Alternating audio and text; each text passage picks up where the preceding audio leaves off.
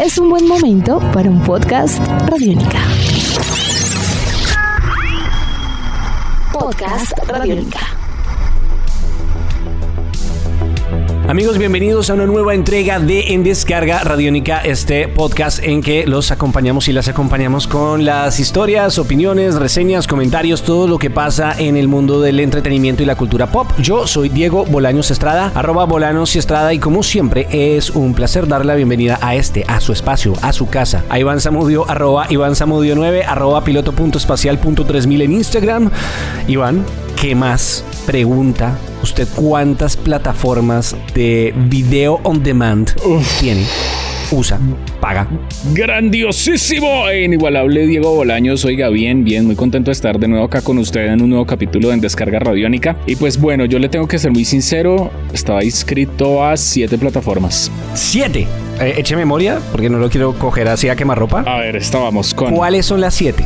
Estábamos con Disney Plus, Star Plus, Netflix, Paramount Plus, HBO Max, Prime Video, Apple TV. Ahí están. Bueno, pero Stars es parte de, de Disney. Eh, no, pero en Colombia eh, van por separado. Pero no viene como un sub ahí pegadito. No, no. Si usted quiere ver Star, le toca pagar la adicional, pues, pero pues Siete. funcionan, funcionan en, en separado acá para Latinoamérica. Siete plataformas de video on demand que tiene acceso una persona en Colombia.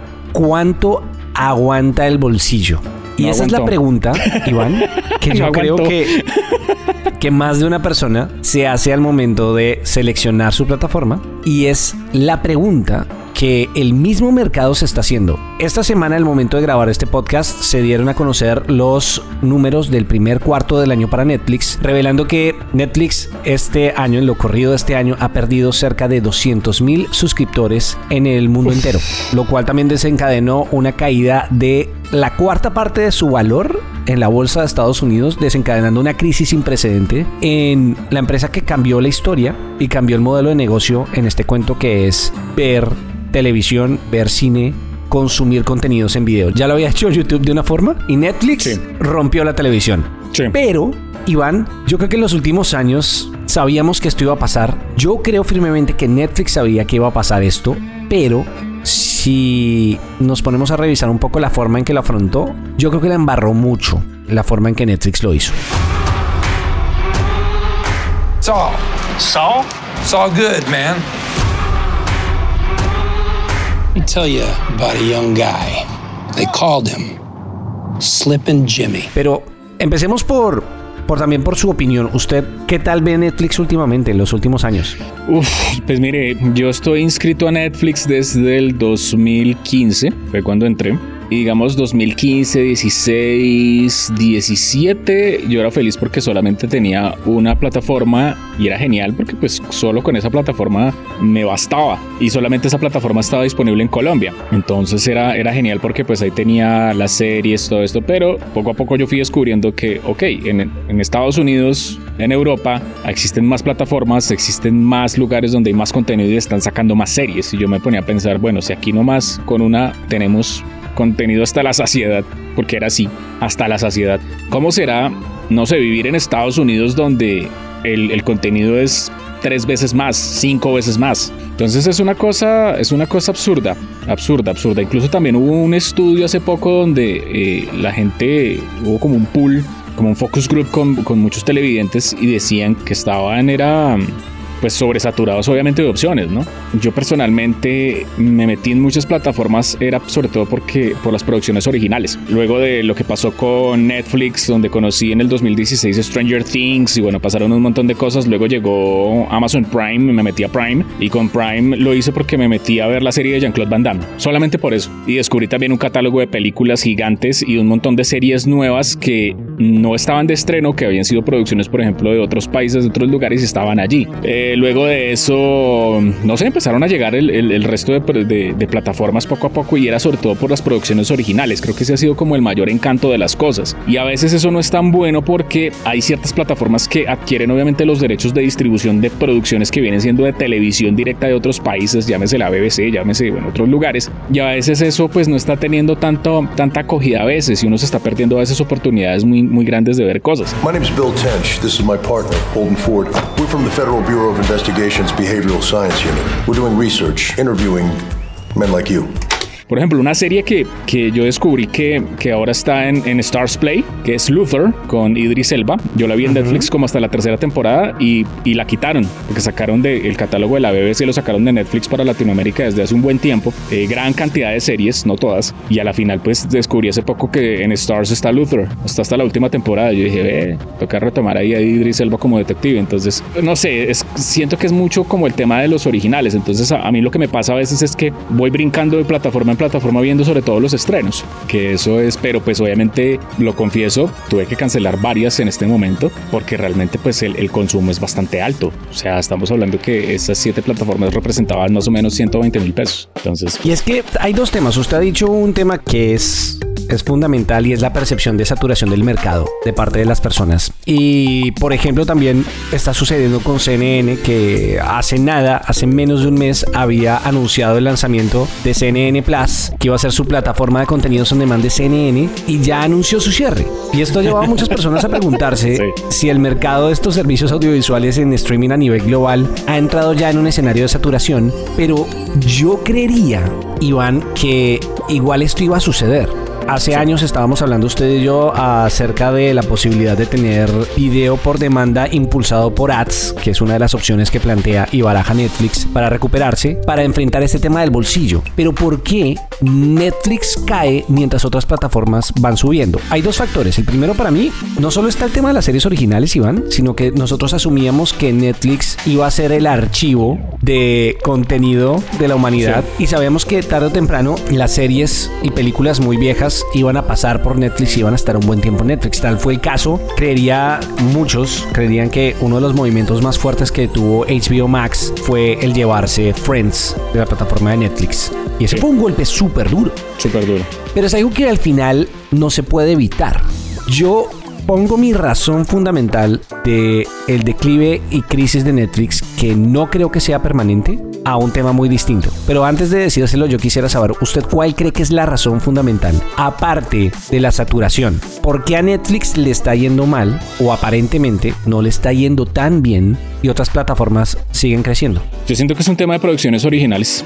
Yo siento que si bien Netflix ha tenido unos totazos de series, totazos como lo hablábamos en otro podcast, eh, Ozark, digamos que no ha, no ha tenido como una, en los últimos años no ha habido una, la gran serie de Netflix que sea como el, si me hago entender, como una cosa gigantesca, monumental. Fenómeno. Un fenómeno no.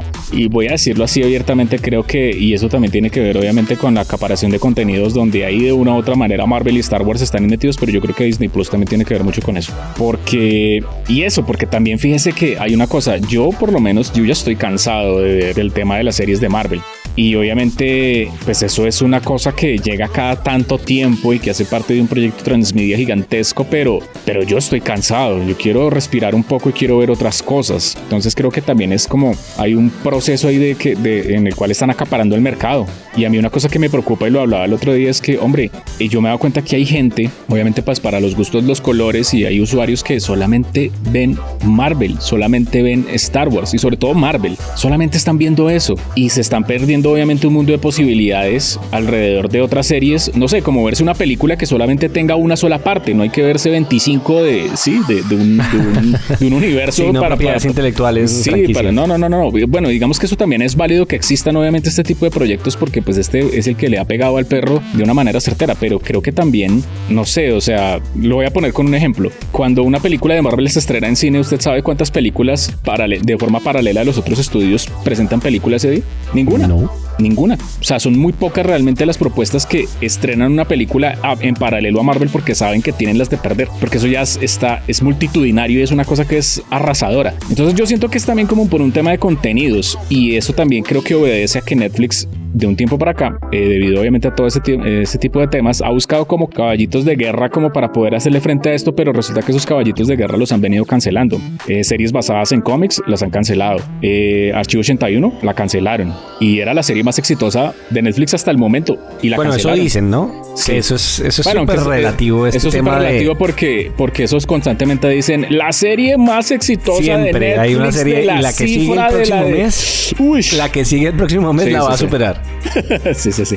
Entonces, y, y, esas métricas son como, fueron tantas horas de reproducción. Y yo digo, pero venga, ¿para qué dicen tantas horas? A mí no me interesa cuántas personas reprodujeron esto en el mundo. O sea, a mí me interesa cuántos usuarios la vieron, que realmente la, la cifra que realmente importa. Ya entran obviamente otras estadísticas, eh, si vieron tanta cantidad de capítulos, la terminaron, bueno, o si de, veían capítulos hasta la mitad y se aburrían. Eso es diferente, pero pues cuántos usuarios realmente conquistaron, los conquistaron con la serie y la vieron completa.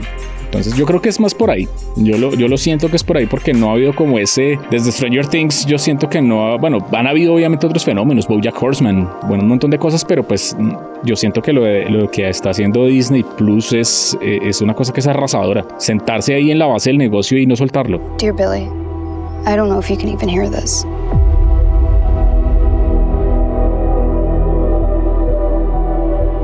Ever since you left, everything's been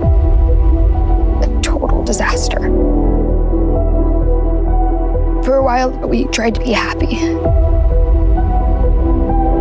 Normal. I know that's impossible. Yo estoy de acuerdo en eso y le voy a sumar un tema y es, hay dos elementos que considero son fundamentales en esta crisis de, de Netflix. La primera...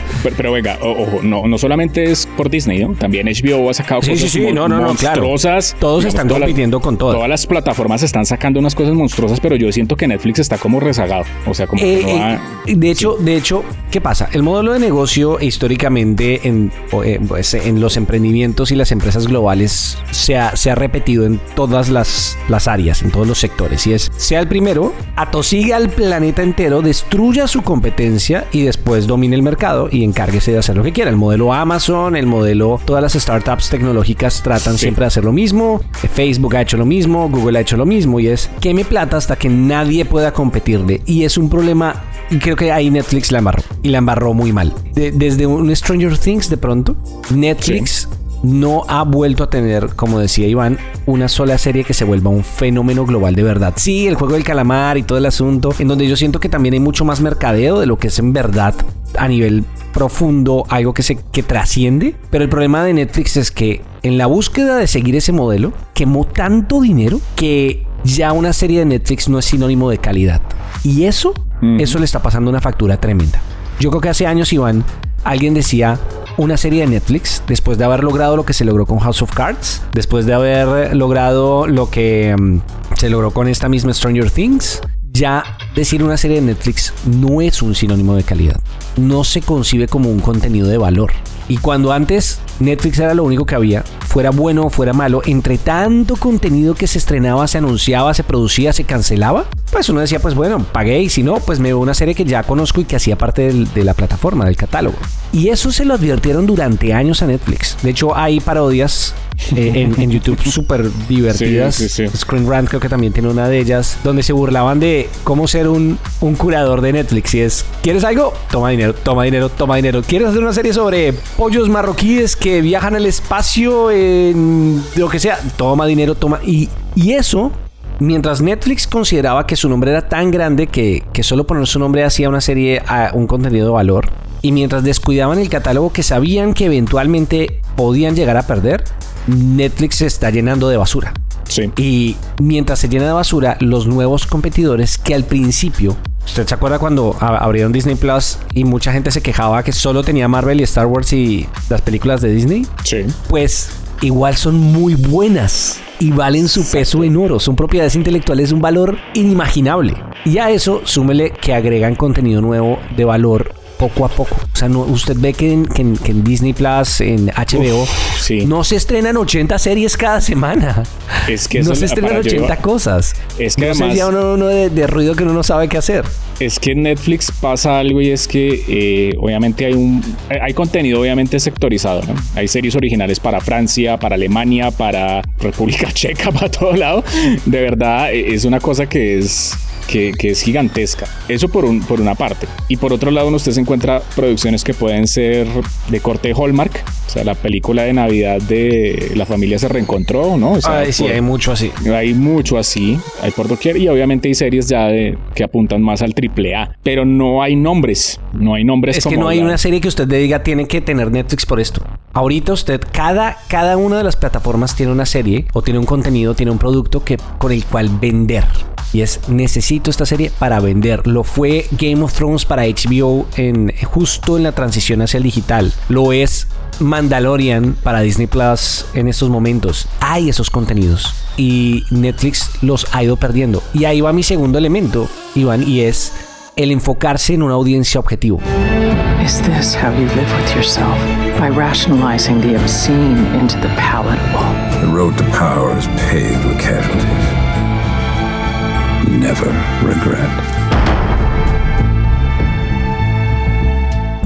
Y es claramente todos queremos tener plataformas que, que lo tengan todo, pero no necesariamente va a ser así. Pasa con los medios de comunicación, pasa con las plataformas de contenido, pasan con los medios digitales y es uno tiene que ofrecer, tiene que presentar una oferta que esté muy enfocada hacia un público objetivo muy, muy específico o muy bien pensado. Y Netflix en estos momentos está perdido, los demás lo están destrozando de muchas formas, por muchas partes. Sí. Y yo siento que la plataforma no tiene una visión de futuro, de a quién le voy a ofrecer contenido. Le voy a ofrecer contenidos a la generación Z, le voy a ofrecer contenidos a los millennials, le voy a ofrecer contenidos a los geeks. El enfoque deportivo de Netflix es nulo. Disney, Sí. pues sabemos que tiene ahora este, este tema con ESPN. No, no, no, no, no se sabe a qué van a jugar. Y yo creo que estamos ante en serio el declive de Netflix. Creo que se va a recuperar de una u otra forma. Tienen, tienen un mercado muy grande muy amplio. Pero la prueba también es esa, la noticia de esta semana que muchos de los estudios de animación que tenían contratos con Netflix están cerrando. Y vamos a ver pues ese inevitable declive de Netflix un buen tiempo antes de que se recupere esa cresta de la ola, Iván. Sí, eso es verdad. Créame que más por menos. O sea, yo en algún momento, en algún punto de verdad, eh, llegué a también intuir eso que usted estaba diciendo, de que viernes estrenos en Netflix y son como... Yo quiero ver una cosas. cosa. Una muy buena cosa. Sí, estrenan muchas cosas. Y, y, por ejemplo, no sé, yo hablo pues por mi experiencia viendo Apple TV y viendo, por ejemplo, um, Paramount Plus. No son las más populares en Colombia, pero de lo poquito que tienen, casi todo es muy bueno. Muy bueno. O sea, uno habla de, no sé, de un Apple TV y usted puede pensar perfectamente en la serie de Fundación. O Severance, que es la nueva. O que también Severance, que es la nueva que está tremenda, dirigida por Ben Stiller. Usted mira, por ejemplo, Paramount Plus y usted se puede encontrar con la nueva serie de Dexter, se puede encontrar con la serie de Halo, o se puede encontrar, no sé, con un- una, una serie medio, medio perdida, pero que es un éxito, por lo menos en Estados Unidos, que es Yellowstone. Entonces, eh, es, es un tema de llegar a, a- a revisar bien realmente qué es lo que uno quiere y realmente apuntar a, a eso. Yo por lo menos le digo una cosa, más que Marvel en este momento a mí me interesa, por ejemplo, estar conectado con Disney Plus, es por la serie de Obi-Wan Kenobi, por lo que vaya a venir de Star Wars. Pero pues realmente en Netflix eh, esa, esa, esa continuidad alrededor de los procesos ¿Dónde va? ¿Dónde está? No está. Por ejemplo, hace unos días estrenaron capítulos nuevos de Pacific Rim de Black, la serie animada, y yo ni me di, ni- a mí me gustó la primera temporada, pero yo ni me di por enterado. Y yo quedé como, ok, pero, o sea, esto me debió haber llegado a mí como, venga, vienen más cosas. Ah, Sí, eso también le critican mucho. La- las notificaciones de Netflix no sirven para nada. Sí. Avisa cuando quiere, como quiere y de lo que quiere. Sí, entonces por ejemplo yo decía, venga, pero si yo me quiero volver a ver esto, si quiero seguir viendo esto porque me gustó, porque me entero es porque cuando yo estoy en el menú dice capítulos nuevos y decía, "Mm, ya. es complicado, es complicado. Ojalá pues puedan reorientar la cosa. Yo creo que es, es como un tema más de más por menos, ¿sabes? Como de, de ori- reorientar las cosas y darle como el peso a lo que quieren porque pues Netflix le está apuntando obviamente a todos los públicos. Usted puede encontrar novelas en Netflix, doramas, películas de acción, eh, películas originales de acción, que eso es otro punto. Por ejemplo, las películas originales de Netflix, hay que decirlas, no todas son buenas. No, pues Casi. la mayoría son malas. La mayoría son muy malas, en un 90% hay películas que son terribles. Bueno, Yo rescato, por ejemplo, recientemente Apolo 10 y medio de Richard Linklater, pero porque eso es una obra maestra, ¿sí? Y no se puede encontrar cosas obviamente muy puntuales, El poder del perro, eh, cosas así, pero que son películas obviamente que, que han logrado estar, por ejemplo, compitiendo en un Oscar. Pero de resto, ¿cuántas películas han salido en Netflix? Y todas son bastante regulares. Entonces, obviamente hay que esperar a ver qué, qué sucede. Ojalá Stranger Things levante esto de alguna manera, pase algo, no sé. No creo. Es difícil. Igual es el cierre. Toca, toca que, que dicen menos por más o más por menos. Lo importante acá es eh, ya darle la prioridad a la calidad. Ha sido una gran época para los realizadores y las productoras en el mundo entero, pero es hora de que la competencia sea más por calidad que por ruido. Cuéntenos a través de los comentarios en la sección de comments en radionica.rocks o en la sección de comments de este podcast o a través de nuestras redes sociales, arroba radionica en Twitter, arroba radionica FM en Instagram. ¿Qué piensan hacer ustedes? Si sienten este declive, si creen que Netflix va a poder salir de esta y si no, para ustedes, ¿cuál es el mejor o la mejor plataforma de contenidos hoy en día? Yo soy Diego Bolaños Estrada, él es Iván Zamudio, arroba Iván Zamudio 9 y hasta la próxima, Iván. Hasta la próxima, Diego, y nos vemos en el Upside Down. Cuídese mucho. Nuestros podcasts están en radionica.rocks, en iTunes, en RTVC Play y en nuestra app Radionica para Android y iPhone. Podcast Radionica.